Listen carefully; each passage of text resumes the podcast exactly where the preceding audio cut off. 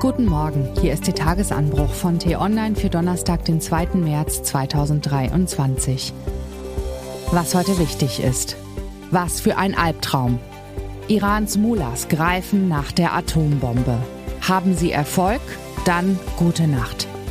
Geschrieben von T-Online-Chefredakteur Florian Harms und am Mikrofon ist Ivi Strüving. Was sich anschleicht, ist gefährlich. Die Internationale Atomenergiebehörde hat im Iran brisante Spuren gefunden. Sie deuten darauf hin, dass der Mullah-Staat entgegen seinen Beteuerungen heimlich an einer Atombombe arbeitet und diesem Ziel jetzt näher gekommen ist als jemals zuvor. Soeben haben die Atomkontrolleure wieder einmal mitgeteilt, dass sie den Iran erwischt haben. In einer Anlage nahe der heiligen Stadt Qom haben sie Uran nachgewiesen, das fast nuklearwaffentauglich ist. Obendrein haben die Iraner heimlich an den Zentrifugen herumgedoktert, die das Uran anreichern. Teheran beteuert, es handele sich nur um winzige Spuren hochreinen Urans, die aus Versehen gelegentlich entstehen. Das kann theoretisch zwar sein, in Anbetracht der begleitenden Schummeleien dürften wir es aber als faule Ausrede verbuchen. An der Nachricht sind die Details zwar nicht neu, aber das Hickhack ist ein alter Hut. Seit Jahrzehnten trickst und täuscht das Teheraner Regime, beteuert seine Friedfertigkeit und weist entschieden zurück, was auch immer zurückzuweisen ist. Sei es, dass Inspekteure mal wieder Manipulationen an Maschinen aufgedeckt haben oder gleich einen geheimen Produktionsbunker.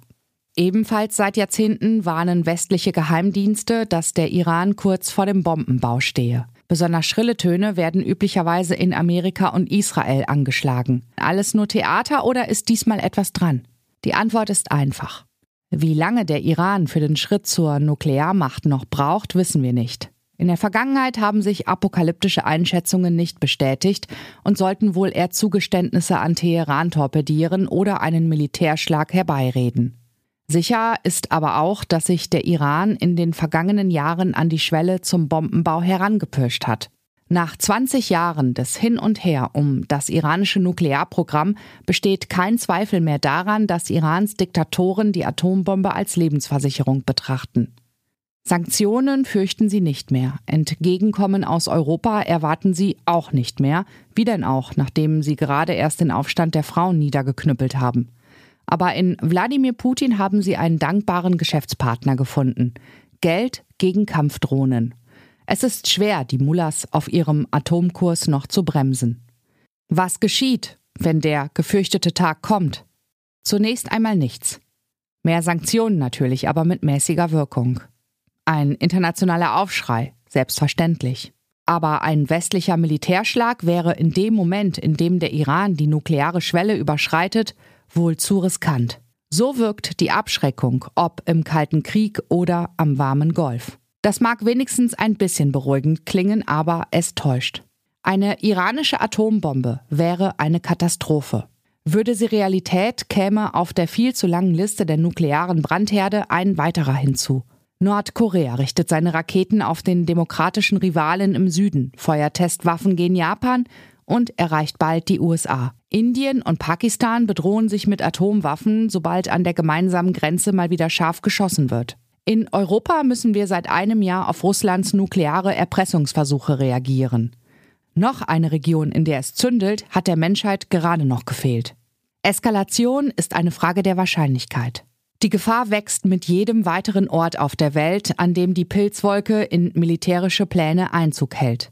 Und eine iranische Bombe ist besonders schlimm. Sie lässt die Dämme brechen. Dem Intimfeind Saudi-Arabien dürfte sie den Startschuss geben, ebenfalls rasch aufzurüsten. Geld haben die Saudis genug, Skrupel nicht. Der Brandherd Nahe Osten voller Nuklearwaffen. Was für ein Albtraum. Die neueste Nachricht der Atominspektoren ist deshalb weder eine Bagatelle, noch können wir nach einem kurzen Gruseln zur Tagesordnung übergehen. Leider stehen die Chancen eher schlecht, Schlimmeres zu verhindern. Wenn Europa überhaupt irgendetwas in die Waagschale werfen kann, dann müssten es diplomatische Geschenke ausgerechnet für die brutale Clique in Teheran sein. Will man das riskieren, obwohl vielleicht nicht viel dabei herumkommt? Das ist keine leichte Entscheidung. Aber die Mullahs einfach mal machen zu lassen, ist sicher der falsche Weg. Was heute wichtig ist. Bundeskanzler Olaf Scholz gibt heute Morgen eine Regierungserklärung im Bundestag ab. Ein Jahr Zeitenwende, Deutschlands Sicherheit und Bündnisse stärken, die Ukraine weiter unterstützen, ist seine Rede überschrieben. Bereits am Abend fliegt Scholz zu einem Arbeitsbesuch nach Washington, um mit US-Präsident Joe Biden die weitere Strategie im Ukraine-Krieg zu besprechen.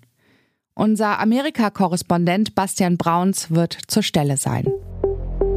Und gestern hat der türkische Dauerpräsident Erdogan angekündigt, trotz des Erdbebens mit mehr als 50.000 Toten am Wahltermin 14. Mai festzuhalten. Heute berät ein Bündnis aus sechs Oppositionsparteien darüber, wer als gemeinsamer Kandidat gegen den Amtsinhaber ins Rennen gehen soll. Das war der T-Online-Tagesanbruch, produziert vom Podcast Radio Detektor FM. Uns gibt's auch morgen wieder und am Wochenende mit einer Diskussion zu einem der wichtigsten Themen der Woche. Vielen Dank fürs Zuhören und Tschüss. Ich wünsche Ihnen einen schönen Tag. Ihr Florian Harms.